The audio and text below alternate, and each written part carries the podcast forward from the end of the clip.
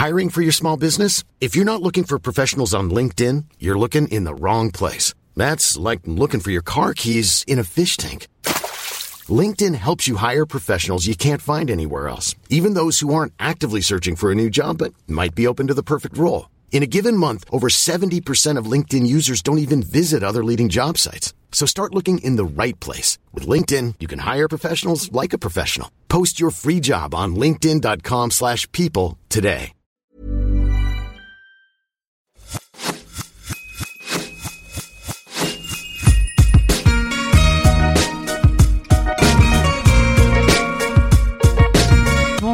Je suis Laura Pouliken et vous souhaite la bienvenue sur l'Aléa, le podcast qui parle du risque. J'ai créé ce podcast pour déconstruire la vision traditionnelle du risque et montrer ses effets positifs dans nos vies.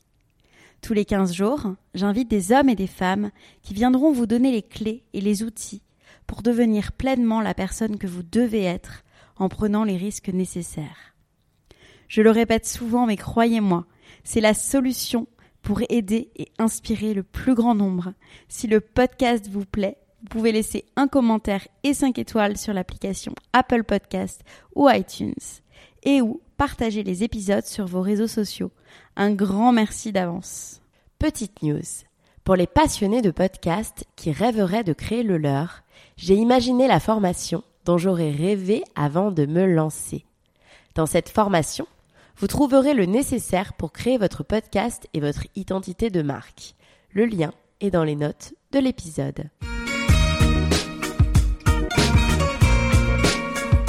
Aujourd'hui, je suis avec François Debinet. François Debinet, tu as déjà une longue carrière derrière toi. Après huit ans de formation en pâtisserie auprès des compagnons du devoir, tu intègres des établissements prestigieux à New York puis en France, comme l'hôtel de Crillon, le Plaza Athénée, et participe à l'ouverture de la Michalak Masterclass. En 2015, c'est au sein du mythique restaurant Taillevent que tu laisses rayonner ta créativité. Véritable révélation, les professionnels reconnaissent ton talent de créateur d'une pâtisserie lisible, expressive et harmonieuse. Aujourd'hui, François, tu es chef pâtissier chez Fauchon. Hello François, j'espère que, tu vas bien. Je suis super contente euh, de t'interviewer euh, à distance euh, de Dubaï en France. Ma première question, elle, est très simple. Je vais te demander comment tu vas. Le temps qu'on essaie de se joindre, c'est très gentil de me recevoir. Et donc, je m'appelle François Debinet, j'ai 32 ans, je suis le chef pâtissier de la maison Fauchon à Paris et pour, et pour le développement international également.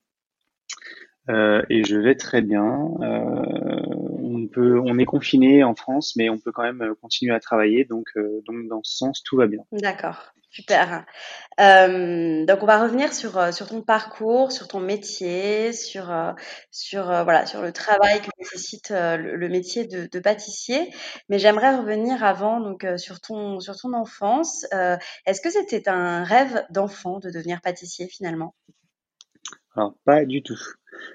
c'était euh, c'était pas un rêve d'enfant en fait euh, j'ai j'ai découvert en fait alors pour commencer par le commencement euh, moi à la base je voulais être euh, géologue vulcanologue. Je suis assez proche de la nature et j'aime beaucoup j'aime beaucoup m'inspirer de la nature et donc je voulais aller là-dedans mais mais la vie a fait que ce, ça n'a pas été le cas.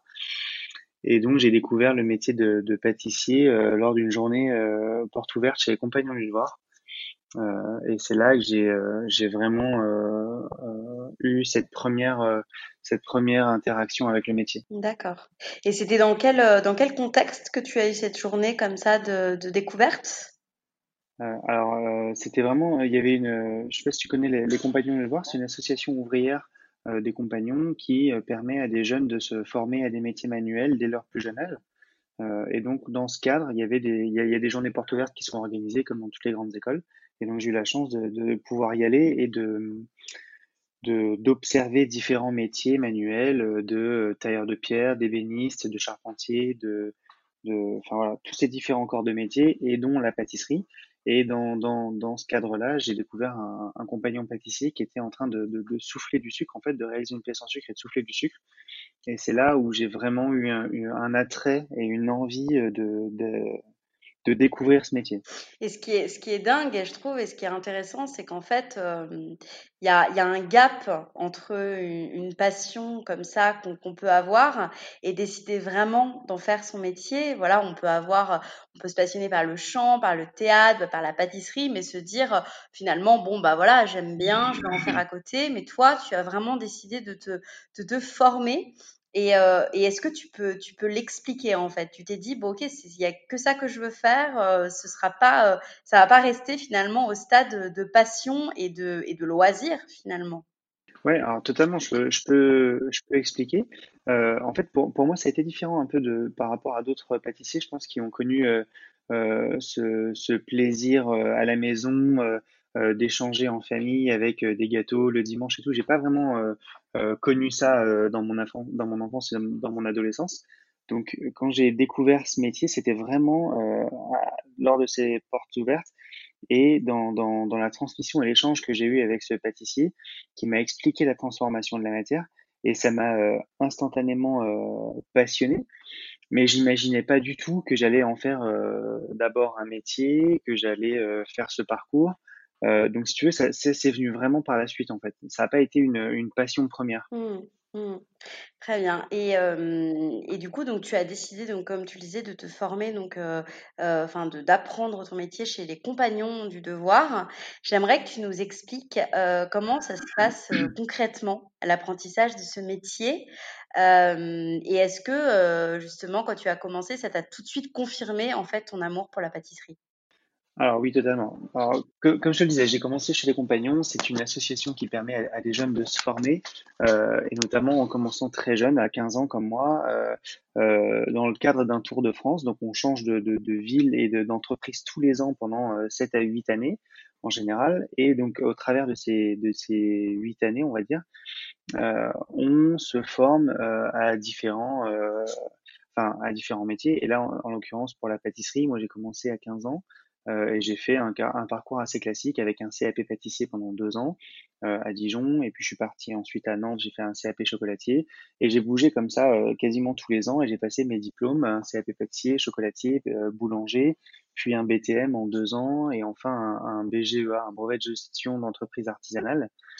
et tout ça dans le cadre des compagnons en France et à l'étranger. J'ai fait une petite excursion pendant presque deux ans à New York euh, voilà, de, tout ça, ça a formé, ça a vraiment été euh, euh, mon apprentissage en pâtisserie.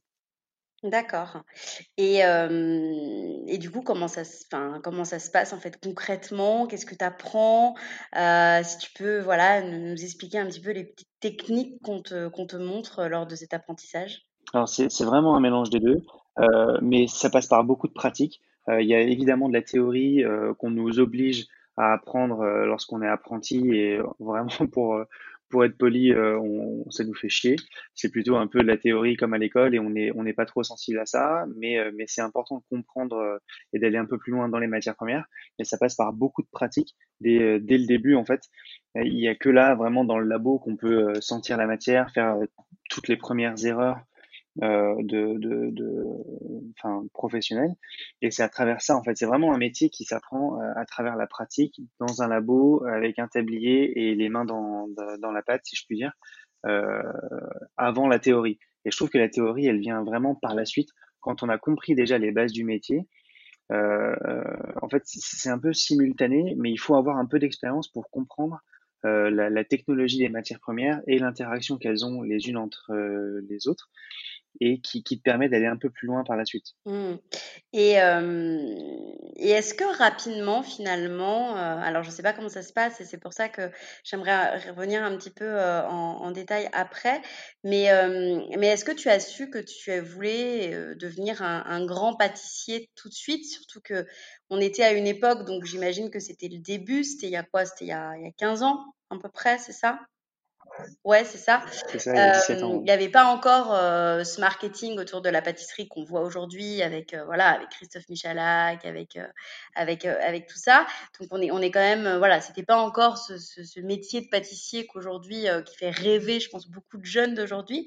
Toi, est-ce que tu, tu savais à ce moment-là que tu voulais devenir un grand pâtissier ou que bon bah finalement tu tu est-ce que tu avais cette ambition là Alors, euh, pour, pour te répondre, j'avais j'avais pas l'ambition de devenir un grand pâtissier. Par contre, j'avais une, une envie très forte de réussir dans la vie. Ça, je sais que dès, dès que j'ai commencé à travailler, c'était euh, euh, très fort chez moi, une envie de, de, de me battre, de me dépasser, de, de vraiment réussir professionnellement. Je savais pas que ce serait euh, dans une carrière de pâtissier comme ça au travers de, de- d'un parcours comme je l'ai fait dans de grandes maisons. Mais par contre, dès que j'ai commencé, j'ai observé euh, bah, je me souviens très bien quand j'étais apprenti, euh, je lisais le journal des pâtissiers. À l'époque, c'était un peu le, le, le seul magazine qu'on avait euh, quand j'avais 15 ans et je regardais ça sur mon lit le soir et euh, euh, c'était Christophe Michalak, c'est pour ça que ça me fait rire que tu, tu, tu parles de lui. C'est Christophe Michalak qui à l'époque euh, tenait la tête d'affiche et faisait euh, euh, bah, toutes les créations de recettes, euh, toutes les pubs un peu dans la profession. Et donc, si tu veux, j'avais envie vraiment d'aller euh, euh, d'aller me challenger et d'aller à la rencontre de, de chefs comme lui. Et c'était vraiment un, un, un, un vrai but pour moi qu'un jour travailler euh, euh, à ses côtés. Et, euh, et qu'est-ce que tu aimes dans la pâtisserie? Bon, c'est une question simple, mais, euh, mais bon, que j'ai envie de te poser. Euh, Ce que j'aime dans la pâtisserie, il y a plein de choses. Hein. En fait, la pâtisserie, c'est un métier qui est incroyable. C'est un métier qui, permet de voyager énormément. C'est un métier qui permet d'échanger énormément. On n'en a pas parlé encore, mais euh, quand tu m'as demandé tout à l'heure comment ça se passe dans ce métier, l'apprentissage et tout, ce qui est important pour moi, c'est bien expliquer que c'est un métier de passion, un métier qui demande euh, quand même plusieurs années d'expérience av- avant de pouvoir s'exprimer et de créer quelque chose d'assez personnel. Et en fait, tout ça, ça passe par, euh, par de la transmission de, de, recettes, mais surtout de savoir-faire et de gestes et, beaucoup d'observations. Et en fait, enfin, pour répondre à ta question, ce que j'aime dans ce métier, c'est qu'il y a vraiment un, un échange, euh, j'ai pre- presque envie de dire de, bons procédés, un peu un win-win. Quand tu travailles pour un chef ou pour un patron, bah, tu te donnes, tu t'investis énormément dans l'entreprise et, euh, et j'ai envie de dire pour le, le, le collectif, euh, pour le, pour l'équipe. Mais en contrepartie, tu apprends euh, une vision, des, gestes, un savoir-faire, une recherche de, de matières premières, de goût, euh, l'envie de, faire du beau et du bon. Et en fait, c'est ça qui crée euh, la, beauté de ce métier, c'est qu'on a vraiment des échanges, je pense, euh, forts entre chefs, entre euh, dans, l'équipe, au sein même d'une équipe. Euh, c'est ça qui est très fort. Hmm. Et, euh, et est-ce que, enfin, comment ça se passe? Est-ce que justement euh, euh, l'ambiance entre les sous-chefs, est-ce qu'il y a, beaucoup de concurrence? Est-ce qu'il y a, parfois des coups bas finalement pour se faire remarquer? Ou justement, bah, comme tu le dis, apparemment il y a, beaucoup d'entraide. C'est un milieu bi- bienveillant? Alors, euh, oui et non.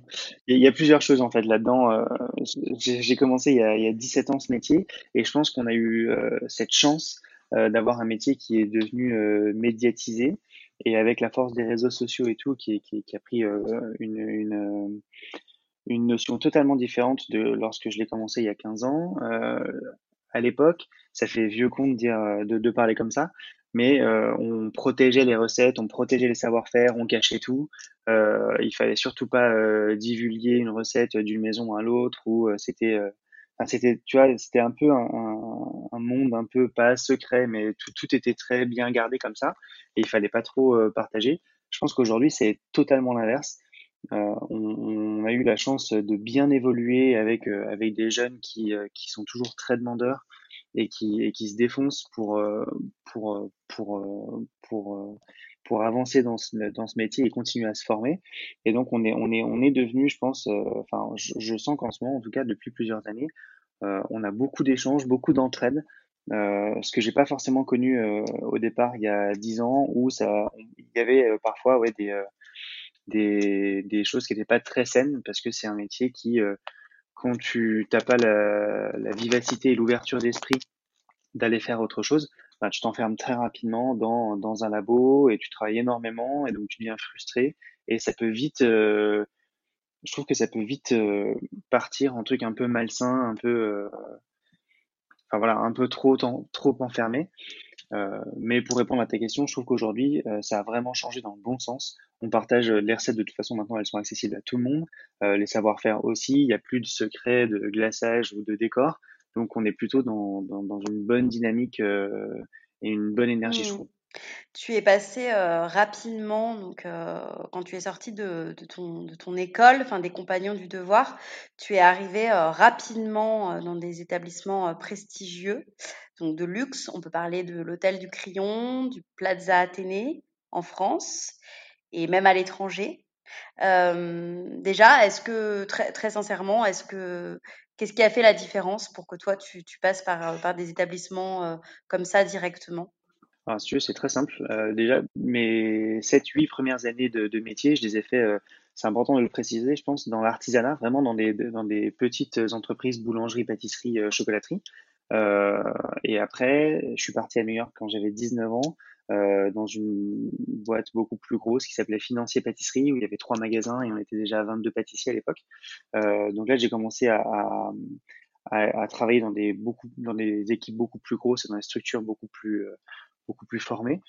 Euh, et lorsque je suis rentré en France pour finir euh, mon tour de France et mes études avec mon BTM et mon BGEA, euh, j'ai postulé en fait à l'hôtel de Crillon la première fois.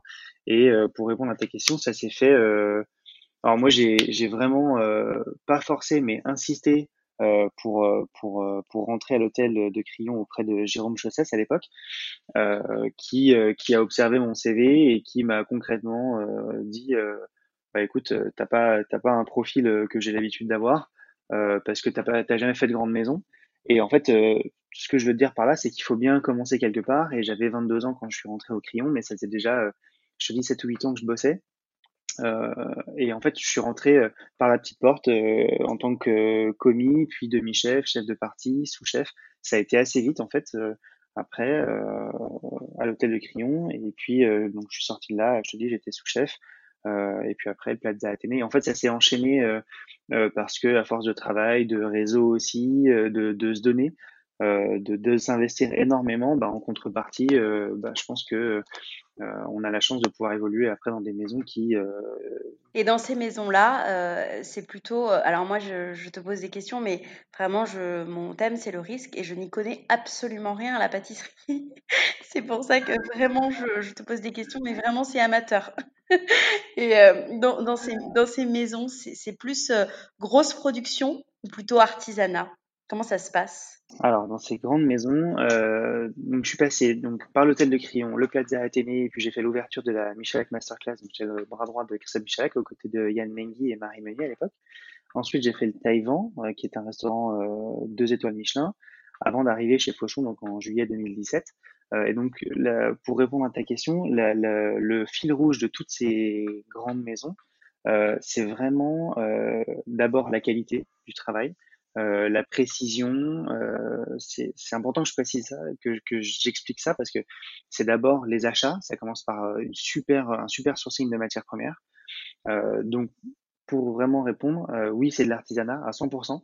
Après, il peut y avoir un, peu de volume et c'est là où ça devient intéressant. Euh, mais ça reste de l'artisanat à 100% où tout est fait maison, tout est fait en interne et on sélectionne vraiment nos matières premières. Euh, pour avoir des, des, le meilleur qui soit. Euh, ensuite, on essaie de, de, de, travailler intelligemment aussi euh, et, et, toujours chercher à aller un peu plus loin. C'est ça vraiment en fait le, le, très commun, je pense, de toutes ces, de toutes ces belles maisons. Et si tu devais euh, te, te, aujourd'hui nous, nous, dévoiler peut-être, euh, alors peut-être que tu as, y as répondu, mais un petit peu des grandes leçons, des enseignements que tu as pu retenir de ces, de ces années et qu'aujourd'hui tu utilises euh, et dont, dont, tu fais preuve finalement dans ton métier aujourd'hui chez Fauchon? Ouais, bah écoute, c'est un peu ce que je viens de te dire en fait. Moi, j'ai appris beaucoup, euh, dès que je suis rentré au crayon avec Jérôme, j'ai appris beaucoup la rigueur. Euh, la rigueur, la précision, l'investissement dans le travail, euh, à faire des journées euh, à, à, pas compter ses heures, parce que on était dans une recherche, dans une quête à la fois d'excellence et en même temps de créer quelque chose de complètement nouveau. Enfin, tu vois, tu as vraiment cette, t'es embarqué un peu dans cette aventure. Et ça m'a suivi un peu tout le long. Et pour te répondre, ce que j'ai appris à travers ça, c'est vraiment euh, le, le, dépassement de soi, euh, aller créer quelque chose de totalement innovant, euh, ce qui, la grosse différence aussi, c'est que dans ce, dans ce genre de grande maison, comme chez Fauchon aujourd'hui par exemple, euh, on travaille très en amont les créations, ce qui n'est pas le cas en général quand je travaille plutôt dans des, dans des petites boutiques d'artisanat. Et j'ai appris à, à si, si, tu veux aller plus loin, en fait, tu es obligé de te, de te mettre dans un cadre où euh, bien en amont, tu penses ton sourcing, tes créations, ton volume, ton design, ta couleur. Et, c'est ça en fait que ça t'apprend. C'est, c'est à travers ce genre de maison, tu as la chance de pouvoir avoir les moyens de, de, t'exprimer, de faire quelque chose de vraiment différent, d'aller, comme je te le disais, à la recherche de, de l'excellence et d'offrir le meilleur au client pour le satisfaire en mmh. fait. Est-ce qu'il y a des différences, puisque tu nous parlais tout à l'heure que tu as travaillé aux États-Unis, est-ce qu'il y a des différences entre euh, donc, le marché américain et le marché français? Euh, alors oui, il y a des différences euh, évidemment. j'ai travaillé à New York, mais j'ai pas travaillé dans les autres villes. J'ai visité d'autres grandes villes aux États-Unis, mais, mais j'ai travaillé qu'à New York. ce que j'ai vraiment remarqué, alors déjà pour le travail au labo, dans les équipes, on n'a pas le, on n'a pas la formation, enfin les équipes n'ont pas la formation euh, euh, technique de pâtisserie française. Donc ça, ça, change quand même beaucoup de choses. Euh, les matières premières sont différentes elles aussi, et quand on veut faire de la pâtisserie française, on est obligé d'importer beaucoup de choses. Donc ça, c'est deux, deux facteurs qui sont quand même à prendre en compte. Et ensuite, la différence sur le marché, je pense que les Américains sont très ouverts à des produits bio, sains, bons, mais il y a quand même encore euh, une vraie différence entre ce qu'on peut créer en pâtisserie en France et à Paris euh, et ce qu'on ce qu'on fait aux États-Unis, je pense, euh, en termes de dégustation. Euh, euh, de, de, mes souvenirs, euh, c'était quand même plus sucré et plus les portions étaient plus grosses. Euh, on peut pas passer à côté. en fait. Mmh, bien sûr, ouais. Euh, tu as travaillé donc euh, auprès de Christophe Michalak, que l'on ne présente plus. Comment la, la rencontre euh, s'est-elle passée? Est-ce que tu peux nous parler donc de cette rencontre et puis après de, de cette collaboration, ce que ça t'a apporté? Euh, oui, eh ben, écoute, euh, Christophe, euh, comme je te le disais, quand j'avais 15 ans, je, je, lisais le journal du pâtissier de, de 15 à 20 ans.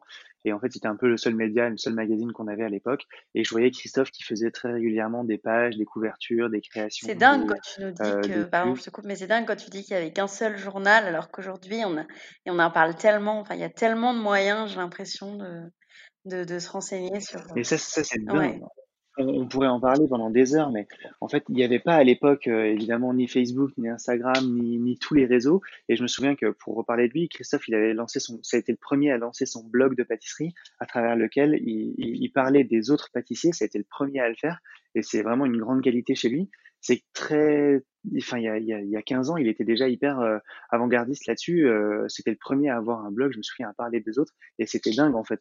Et donc oui, on avait que le journal du pâtissier pour se renseigner sur les, sur les concours, sur les nouvelles créations, sur euh, les, les, matières premières qui sortaient de nos fournisseurs. Enfin, c'était vraiment, j'ai envie de dire presque une autre époque. Et, et donc, moi, j'ai, dès, dès, très jeune, en fait, j'ai eu envie de, de travailler pour lui, avec lui ou à ses côtés en tout cas, euh, parce que c'est quelqu'un qui, qui, m'a toujours euh, euh impressionné parce qu'il a été devant, je trouve vraiment très avant-gardiste dans sa manière de d'approcher le métier et il a il a il a même pas ouvert les portes, il a il a il a explosé les portes. Enfin, ça a été le premier à communiquer, ça a été le premier à aller à la télé, ça a été le premier à faire énormément de choses. Euh, et donc, euh, donc voilà, donc j'ai eu envie de travailler pour lui euh, très tôt et j'ai eu la chance de le rencontrer parce qu'il était venu pour le club des sucrés à l'hôtel de Crillon à l'époque. Et voilà, on avait échangé quelques mots et puis et puis après j'ai eu la chance d'aller au Plaza euh, avec avec Jean-Marie Hiblot qui était le chef à l'époque et on avait une une team de ouf. Enfin franchement, enfin j'aime en parler parce qu'on avait vraiment une team de rêve avec on était une quinzaine ou une vingtaine de pâtissiers qui sont tous aujourd'hui chefs des, des, plus grandes maisons. Euh, en France ou à l'étranger. Euh, je pense à Jimmy Mornay qui est au Parc Hayat, à Maxence Barbeau qui est au Shangri-La, euh, et, et, plein d'autres. En fait, je peux pas tous les citer parce qu'ils sont très nombreux, mais on avait vraiment une, une équipe incroyable. Et puis après, euh, pour finir, euh, bah, j'ai pu faire l'ouverture de, de, de, la Michelak Masterclass, donc avec aux côtés de Christophe, et il y avait Yann Mengui et Marie Meunier. Et là aussi, on a, c'était important pour moi de préciser ça parce qu'on a vraiment, on était une toute petite équipe et on a créé, euh, on a créé une, une, une nouvelle pâtisserie euh, sous euh, sous l'envie de Christophe en fait de créer des, des, produits nouveaux qui changeaient tous les jours, qui étaient vraiment à l'époque très innovants. Mmh. Et toi, donc, quand tu travaillais auprès de, de Christophe, tu étais simplement commis ou tu avais déjà un libre arbitre dans la création? Ah non, bah quand je travaillais auprès de Christophe, j'avais déjà 25, 25 ou 26 ans et donc j'étais déjà, j'étais déjà pâtissier si tu veux, j'avais déjà une liberté de création et c'est de toute façon ce que nous demandait euh, Christophe. C'était vraiment euh, se, se, faire mal et aller chercher plus loin et, et créer des choses nouvelles en permanence. Et c'était vraiment ce, ce, ce, concept et ce principe de changer de gâteau tous les jours. À l'époque, ça s'appelait les Fantastiques. Et, on créait un gâteau différent par jour, tous les jours, qui était totalement différent de la veille. Et donc, on passait vraiment notre temps. Enfin, moi, je me, c'est vraiment le, un vrai déclic pour moi, le moment où j'ai passé toutes mes journées à, à, réfléchir et à créer quelque chose qui n'existait pas. Ça a été vraiment le déclic pour moi à cette période-là, en fait. D'accord.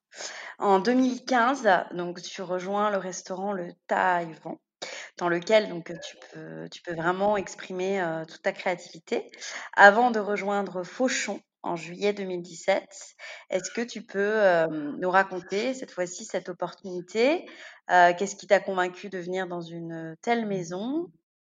Oui, bien sûr. Alors très rapidement pour, te répondre, euh, de, de Michalek, de la Michalek Masterclass, je suis passé donc au restaurant Le Taïwan, qui est un restaurant deux étoiles Michelin à l'époque avec Alain Soliveres.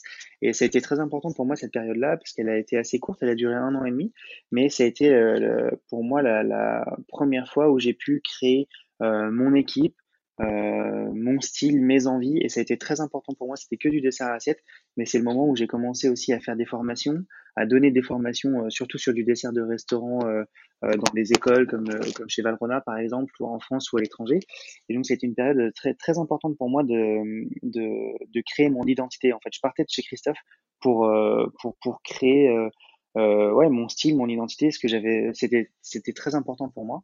Donc cette période, elle était, euh, elle était, euh, elle était hyper bénéfique parce que j'ai appris beaucoup de choses sur moi-même et sur mes envies et sur euh, comment je voulais exprimer aussi mon métier. Et donc dans ce cadre, j'ai fait aussi une petite année avant de prendre Fauchon, une petite année où j'ai fait pas mal de, de, de démonstrations, de conseils en France et à l'étranger. Et je te dis, je me suis vraiment créé un univers euh, qui, m'a permis d'aller un peu plus loin. Et ensuite, j'ai vu mon prédécesseur Patrick Payet qui partait de chez Fauchon. Et ça s'est fait assez simplement. Je lui ai envoyé un texto savoir euh, s'il avait déjà un remplaçant. Euh, il m'a dit que non. Gentiment, il m'a mis en, en lien avec avec la direction. Et puis il y a eu des échanges. il y a eu de nombreux échanges d'ailleurs et des entretiens pour prendre ce poste. Euh, et pour euh, te répondre, je sais plus, tu me demandais euh, pourquoi Fauchon? Euh, bah écoute, c'est très simple. ça faisait 15 ans que je faisais ce métier et j'ai fait de la boulangerie, de la pâtisserie, de la chocolaterie, du salon de thé, du restaurant étoilé, du de, de, la restauration étoilée en palace, de la haute gastronomie, de la boutique. Enfin, j'avais vu un peu tout ça et puis de la formation amateur chez Christophe, enfin auprès de Christophe, et de la formation pro ensuite euh, en tant que consultant. Et euh, donc j'avais vu quand même un panel du métier assez important, et, et je trouvais qu'il manquait quand même à, à, ma carrière et à mes envies, une, enfin l'envie de, de, de, de, prendre une grande maison euh, qui soit à dimension internationale, c'était très important pour moi, et de créer une, une brigade, une équipe qui me suive euh, corps et âme, un peu un peu euh, tête baissée dans un projet de, de, de, création et de, et de voilà d'expression en tout cas. Euh, très bien. Euh, comment se sont passés donc tes premiers jours dans une telle maison? Et est-ce qu'il n'y avait pas, tu pas un petit peu finalement la pression? Puisque je crois que chez Fauchon, il y a quand même Pierre Hermé et Christophe Adam qui sont passés juste avant. Oui, bien sûr. Alors ça, c'est une très bonne question parce qu'en fait, tu veux, euh, pour, pour, pour, finir ce que j'étais en train de te dire par rapport à la maison Fauchon, ce qui, ce qui m'intéressait, c'était cette dimension internationale avec plus de 70 boutiques dans le monde, avec euh, une renommée euh, incroyable. Et pour moi, ça a toujours été euh, la maison de, de luxe et de pâtisserie et d'innovation de référence. Lorsque je suis arrivé à Paris la première fois, c'était un rendez-vous obligatoire à l'époque de Christophe Adam. C'était la meilleure équipe qui était là c'était les Cédric Grolet, Jimmy Mornay, Patricie Barbour, euh, euh, enfin et, tous les autres. Je peux pas citer tout le monde tellement il y en a, mais je pense à Benoît Couvrant, il y a eu Dominique Ansel. Euh, enfin, il y a que des très grands noms de la pâtisserie qui sont passés chez Fauchon ces, ces 40 ou 50 dernières années. Dont Pierre Hermé, il était à ma place il y a 30 ans, et rien que ça, c'est fou. Mais donc du coup, si tu veux, j'ai eu cette, ce sentiment de, de, responsabilité avec l'envie de très bien faire et d'être à la hauteur de mes prédécesseurs. Je me souviens que c'était très fort euh, quand j'ai pris le poste et je me suis mis une pression de dingue pour mes premières créations en me disant euh, que justement il y a eu avant moi énormément de, grands pâtissiers et de grands chefs et qu'il fallait être à la hauteur. Et, du coup, comment se sont passés tes premiers jours et comment tu as, géré cette pression? euh, bah, écoute, les premiers jours, ça a été, ça a été très sport. parce qu'en fait, je, je crois que j'avais pas du tout conscience j'ai pris le poste, j'avais 29 ans. C'était un de mes rêves de, de, de prendre une très grande maison parisienne à 30 ans. Donc, je suis rentré, j'avais 29 ans. C'était pour moi déjà ça, quelque chose de d'important et de significatif. Et lorsque je suis arrivé, je te dis, j'avais pas conscience, je pense, du, du poste que j'ai pris et de toute la dimension euh, que nécessitait euh, l'envergure du poste entre la gestion des équipes, la gestion des créations, euh, et puis toute la partie qu'on connaît moins, mais la gestion administrative, financière, avec la direction, faire en sorte que de bout en bout, tout le projet soit cohérent. j'ai eu tout ça qui m'est tombé presque sur les épaules en une semaine. Et je crois que j'ai mis du temps à réaliser et j'ai mis au moins six mois à prendre euh, mon poste en main, je pense, et à être même, je dirais même presque une année, à être euh, à l'aise dans, dans, dans, le projet en fait. Mmh. Et justement, c'est hyper intéressant aussi que tu parles de, du management parce que toi, ton métier, c'est d'être pâtissier et c'est pas forcément d'être euh, manager. Et toi, euh, comment, comment tu as appris finalement à manager? Euh, Comment tu as procédé? Et comment, de manière plus générale, euh, ça se passe le management dans les cuisines? Alors justement, c'est une très bonne question euh, parce que c'est euh, c'est un sujet dont j'aime parler parce qu'on n'en parle pas assez, je trouve, euh, dans, notre profession. On, apprend en fait, je, dis toujours la même chose, mais on, apprend à faire des gâteaux. Dès que j'étais très jeune, apprenti à 15 ans, on t'apprend à faire toutes les bases du métier, de la crème, des biscuits, des montages, des glaçages, des finitions. Et on n'a à aucun moment il y a une intervention de, formation au management. Ça n'existe pas. En tout cas, moi, dans ce que j'ai vécu, vécu dans mon parcours d'apprentissage, ça n'existait pas. Et donc, en fait, pour aller, euh, pour aller euh, euh apprendre à, à, gérer des, des, grosses équipes comme ça, euh, qui, qui est pas simple au quotidien, parce qu'on a une pression de, euh, de, de, de, résultats, de volume, de, de tout ce qu'on veut. Euh, et ben, il a fallu que j'aille chercher. Alors moi, c'est un, un, sujet qui me tient particulièrement particulièrement un cœur, pardon. Euh, donc il a fallu aller chercher dans des livres. Euh, je lisais euh, le Management Minute, un livre que j'ai adoré et que j'ai quasiment offert à tous mes sous-chefs, je pense, parce que ça, ça m'a appris beaucoup de choses. je suis je suis abonné au magazine Management depuis au moins dix ans pour justement avoir cette ouverture d'esprit d'aller chercher des outils ailleurs que dans notre profession parce que parce qu'on est mauvais là-dedans, parce qu'on n'a pas de formation de management et je pense qu'il y a quelque chose à faire de très important dans à ce sujet.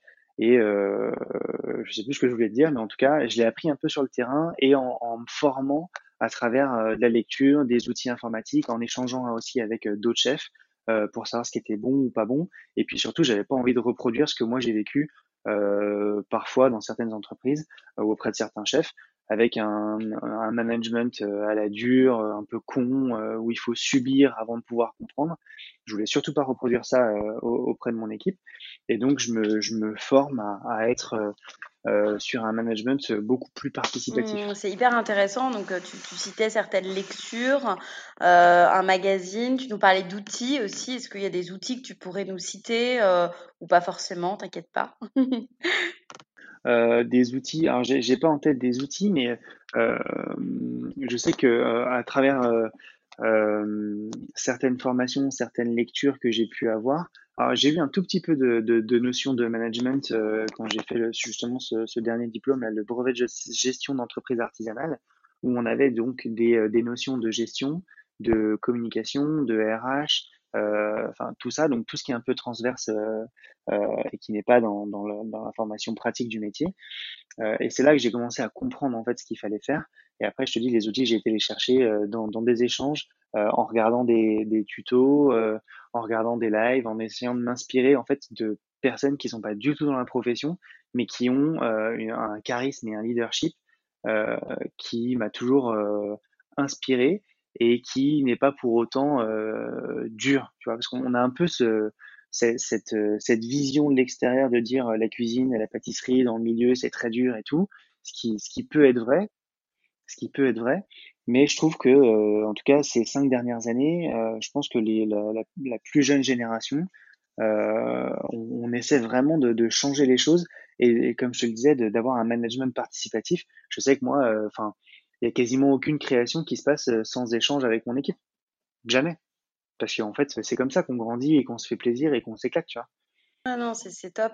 Et est-ce que tu choisis, toi, ton équipe et les personnes avec qui tu, tu vas travailler? Est-ce que c'est toi qui les recrutes directement? Bien sûr, à 100%. J'ai heureusement la, chance d'avoir euh, une totale liberté sur euh, mon recrutement, euh, même sur la formation et la structure de l'équipe comme elle doit être, en fonction de mes, de mes besoins, et, et, carte blanche sur, sur les créations aussi, évidemment. C'est en fait, sinon, je peux pas m'exprimer. Si j'ai pas ces deux outils de travail, je peux pas m'exprimer correctement. J'aimerais maintenant que l'on parle du processus créatif. Donc, j'imagine qu'il y a beaucoup de, de prise de risque à prendre pour innover et se différencier de, la concurrence. Toi, tu es un petit peu à part parce que tu es passionné d'art contemporain, mais également de l'art sous, toutes ses formes et reconnu. Donc, euh, quand on quand on lit, quand enfin moi j'ai beaucoup lu sur toi, j'ai écouté aussi. Euh, tu es reconnu euh, pour ce souffle d'innovation chez Fauchon. Est-ce que tu peux nous raconter euh, comment tu conçois tes gâteaux et ton processus créatif étape par étape? Euh, il y a beaucoup de choses dans ta question. Euh, le, processus créatif, c'est un, sujet dont j'aime parler et j'en parle assez régulièrement en ce moment autour de moi. c'est quelque chose qui m'inspire énormément.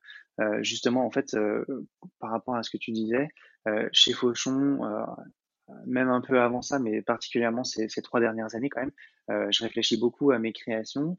Et au départ, je, disais tout le temps euh, que je voulais faire quelque chose de différent, quelque chose de, qui n'existait pas, qu'on n'avait jamais vu et tout. Et maintenant, j'essaie de plutôt de, de, me concentrer sur quelque chose qui n'est pas différent, mais qui me ressemble. Et en fait, ça, ça a fait une grande différence dans, dans mes créations ces derniers temps, ces dernières années. Euh, c'est que j'essaie de faire un truc qui, qui, correspond à mes envies et, euh, et pour ça, en fait, je vais chercher l'inspiration dans tout sauf dans la pâtisserie. Euh, je vais très souvent voir des, des vitrines de, de, de, grands magasins, de je sais pas, Louis Vuitton sur les champs, c'est une référence pour moi parce que leurs vitrines elles sont incroyables. Je vais très souvent dans des ateliers d'artistes à la rencontre d'artistes, d'artistes pardon, pour voir leur, pour voir et comprendre leur façon de travailler et leurs outils de travail. Euh, je pense à un ami, à Romain Froquet, que j'ai été voir dans son atelier, euh, où je me suis rendu compte que finalement, euh, bah, on a des, outils qui sont très similaires. en tout cas, je vais pour répondre à ta question un peu, je vais chercher l'inspiration de mes créations totalement ailleurs que dans le métier et je pense que c'est ça qui fait la différence et j'essaie de cultiver ça. J'essaie vraiment de d'exprimer un truc qui me plaît avant de répondre à une demande qui existe déjà dans le métier. Mmh. D'accord. Je sais pas si c'est très clair. C'est clair, mais, c'est clair complètement. Et, euh, et, quand tu imagines un gâteau, euh, finalement, quelles sont les étapes? Parce que là, on a parlé de l'inspiration, donc c'est très clair. Euh, mais quand tu imagines un gâteau, comment ça se passe en fait? Parce que pour que vraiment qu'on s'imagine, euh, bah, ceux qui ne connaissent pas, est-ce que ça passe par le dessin? Est-ce que ça se passe par Qu'est-ce qui te vient en fait en premier?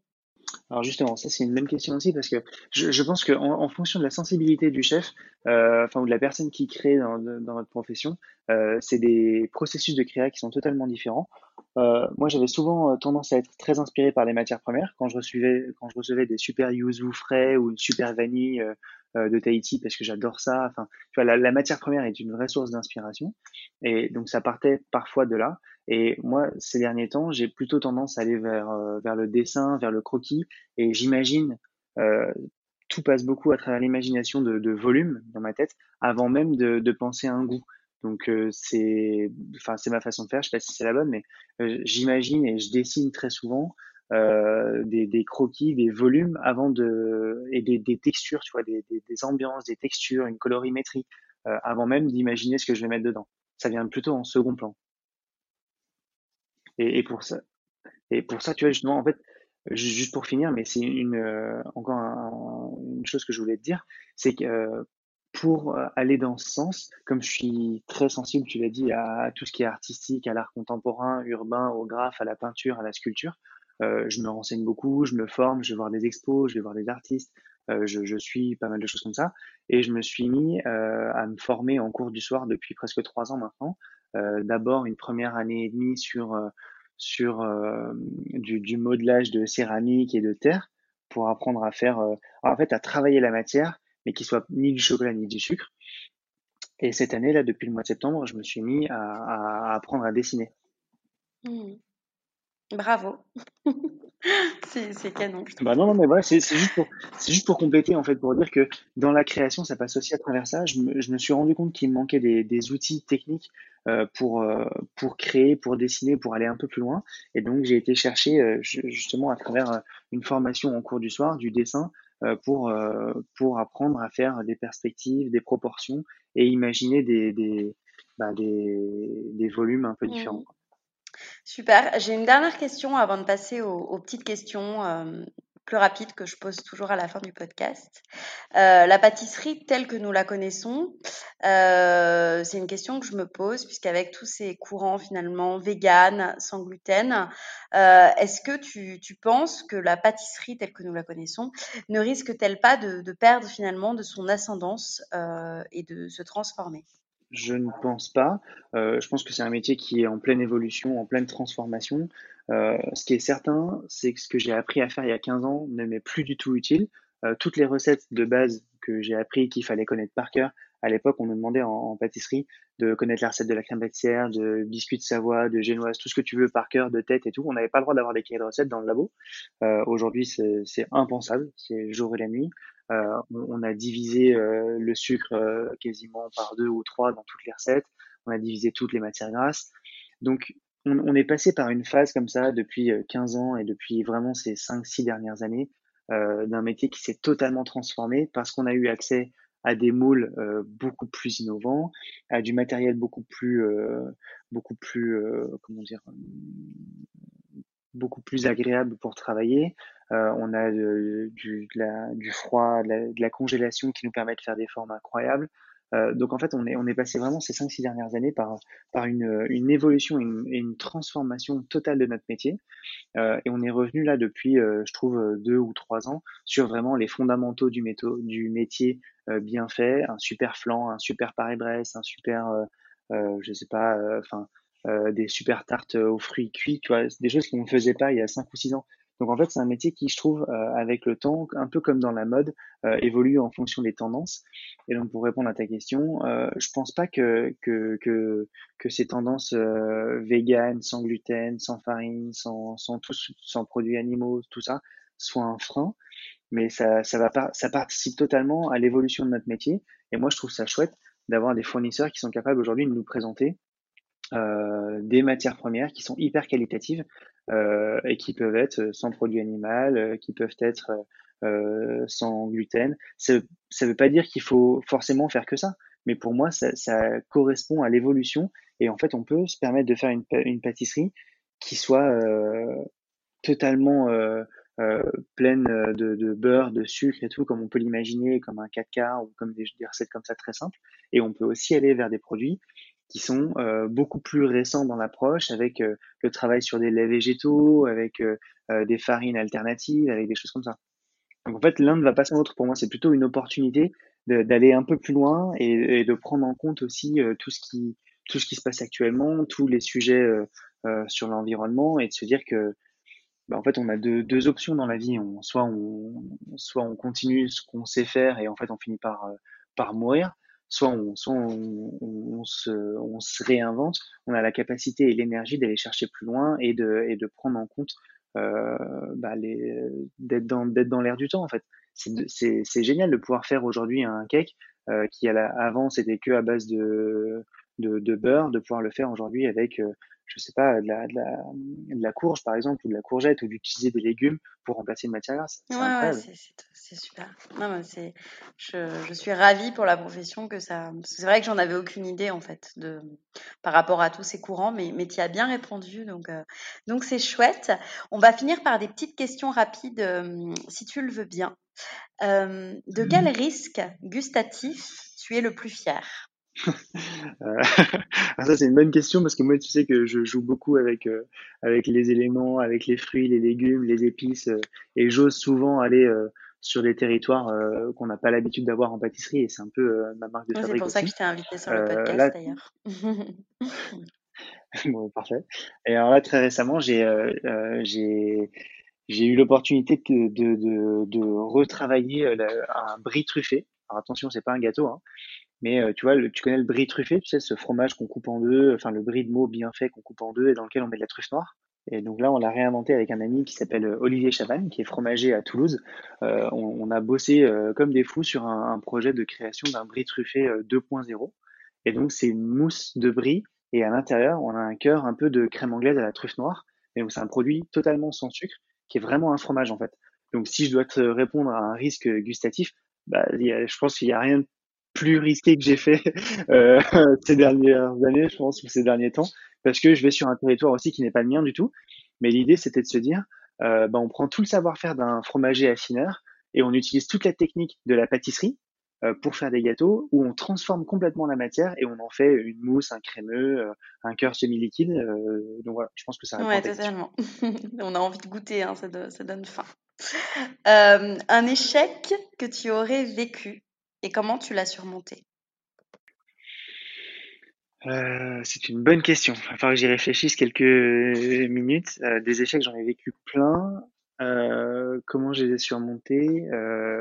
On peut revenir à cette question après, le Pas de problème. que j'y réfléchisse. Pas de problème. L'idée reçue sur le métier de pâtissier que tu déments que, que c'est un métier masculin parce que même si c'est un peu dans l'air du temps comme sujet, euh, moi ça fait au moins 5 euh, ou 6 ans que j'ai quasiment 50% de mon équipe euh, qui est qui est féminine, donc j'ai vraiment 50-50 quasiment d'hommes et de femmes dans, dans mon labo. Euh, donc ça c'est plutôt une bonne chose, ce qui n'était pas le cas il y a 15 ans, c'était quasiment que des hommes.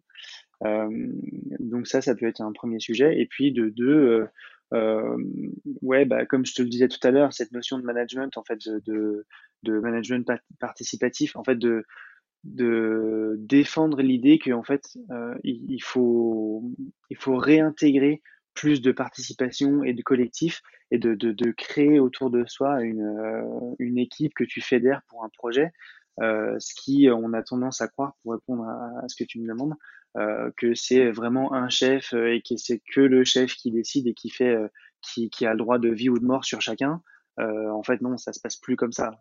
ça. En tout cas, ça ne peut plus se passer comme ça, je pense, dans les, dans les années à venir, euh, pour nos jeunes, pour, les, pour, pour que pour qu'on ait envie de continuer d'exercer cette profession, de transmettre dans des super valeurs et que et qu'on se fasse plaisir et que ce soit que du partage, tu vois. Mmh, totalement. De tout ce que tu as appris dans ton métier, mais également dans la vie, enfin une leçon, par exemple, si tu pouvais retenir qu'une chose. Euh, de tout ce que j'ai appris dans mon métier, si je vais retenir une leçon, euh, je pense de, parce que je suis très là-dedans en ce moment, de, de, s'écouter, d'écouter son profondément son envie, euh, parce que parce que le métier que j'exerce, c'est pas du, du, tout celui que j'aurais imaginé il y a 10 ans ou 15 ans, euh, parce que entre temps, ça répond aussi un peu à ta question à laquelle j'ai pas répondu juste avant, euh, de d'échecs quand ça faisait euh, 7 ou 8 ans déjà que je faisais ce métier, j'avais envie de changer de métier parce que justement j'étais enfermé dans une, dans une production qui ne me plaisait plus et il manquait cet aspect de création. Et donc pour, pour, euh, pour répondre à tes questions, euh, ce, qui m'intéresse aujourd'hui vraiment, c'est euh, toute la création, toute la direction artistique d'un projet, plus que de faire des gâteaux. Donc en fait, ce que je veux dire par là, c'est que une leçon à retenir, c'est que euh, faut, faut s'écouter et faut pas avoir peur de se créer son métier à sa propre identité. En fait, on n'est pas obligé de reproduire le schéma de ce qu'on a connu parce que le chef pâtissier il est censé faire des gâteaux et des tartes aux fraises euh, toute sa vie tous les jours. C'est pas vrai. On a une profession qui nous permet de, de voyager, de s'exprimer, de créer des choses incroyables à travers le monde et, il faut en profiter quoi. Moi j'ai envie de, donner un message hyper positif à la jeune génération qui arrive et qui, euh, qui, va nous dépasser. Mmh. Totalement. Les questions que l'on te pose euh, le plus souvent sur ton métier, euh, en général, euh, le, la question qu'on me pose le plus souvent, euh, quel est mon dessert préféré? Alors, quel est ton dessert préféré? Sachant, qu'en général, j'en mange jamais à la maison. Euh, non, je réponds, je réponds souvent que c'est le riz au lait. Je trouve qu'un très bon riz au lait à la vanille, avec un petit peu de fleur de sel ou un tout petit peu de, de zeste d'agrumes dedans, c'est incroyable. C'est à la fois, on croirait pas, on, on pense que c'est tout simple, mais je vais pas dire que c'est technique, mais un riolet bien cuit, ça peut être vraiment hyper gourmand. Et je pense que ça, ouais. Tes prochains rêves? Euh, Mes prochains rêves. Euh, professionnels, je dirais, je sais pas si c'est un rêve, mais c'est plutôt un objectif, euh, de réussir euh, le, le, le, concours du meilleur rue de France. Euh, j'ai été en finale en 2018 dans la dernière édition et je l'ai pas eu. Je suis passé à côté parce que j'étais pas prêt et, euh, et, ça, ça répond bien à la question que tu m'as posée tout à l'heure d'ailleurs, un échec que j'ai vécu Est-ce que ça m'a appris? Ben, Écoute, j'ai tout donné pour ce concours, le concours du meilleur de France pâtissier, qui est un concours incroyable et qui, qui a une renommée internationale. Euh, j'ai vécu un énorme échec euh, lorsque je l'ai pas eu la dernière fois, et donc, euh, et donc un, un, mon, mon, objectif actuellement, c'est d'y retourner à la prochaine édition et de l'avoir cette fois, de repartir avec. avec c'est quand la prochaine édition? Alors ça a été euh, décalé suite au, au, au Covid. Euh, C'était censé être 2020-2021. Donc je pense qu'on va avoir une sélection en 2021 pour une finale en 2022. Ok. D'accord, on te, suivra, on ressortira le podcast pour te faire de la pub. Bah, j'espère que, cette fois, ce sera la bonne. Et euh, une dernière question, donc ma question euh, rituelle euh, du podcast, donc qui est sur le risque. Quelle est ta définition donc du risque par rapport à ton métier?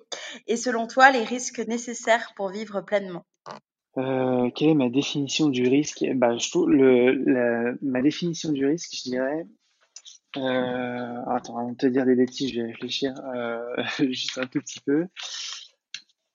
Euh, je dirais que le risque, c'est de, un peu ce que je te disais tout à l'heure, de, de, de, s'enfermer dans des, dans un schéma classique et qu'on croit qu'on ne peut pas renouveler, alors qu'en fait, il faut, il faut pas hésiter à, péter les barrières et aller chercher vraiment au plus profond de soi ce qu'on a envie de faire dans la vie.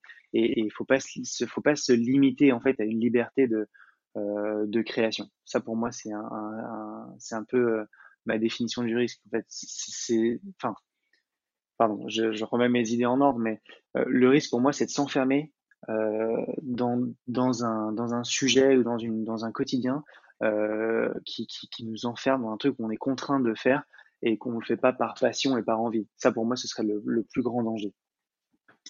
Et, et c'était quoi la deuxième partie Et selon toi, les risques nécessaires pour vivre pleinement?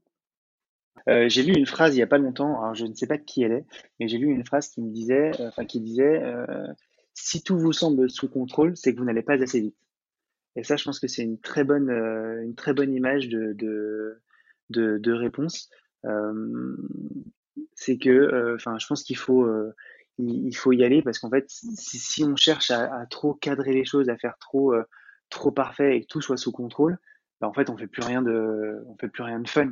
Et en fait, il faut oser, il faut, enfin pour moi, il faut vraiment le, le, le, le message, c'est de se dire qu'il faut oser, faut, faut vraiment pas hésiter à, à, à, se faire plaisir et à, et à prendre des risques, de, quitte à, quitte à faire un truc, euh, parfois je dis un peu, euh, un peu égoïste, même si ça me plaît qu'à moi, même si ça fonctionnera pas, faut, faut pas hésiter à y aller parce que sinon en fait on, on s'enferme dans une routine euh, et, et, quelque chose qu'on connaît déjà quoi. Bah, on va finir par euh, ces belles paroles. Merci beaucoup François. Bah, je t'en prie Laura.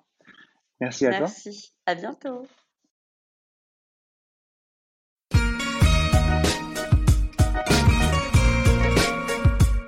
Vous venez d'écouter l'Aléa. Merci d'avoir passé ce petit temps avec moi quelques petites infos en plus avant de se quitter. Vous pouvez suivre l'actualité du podcast sur mes comptes Twitter et Instagram, L'eau from Paris, ou encore le compte lalea.podcast. À bientôt!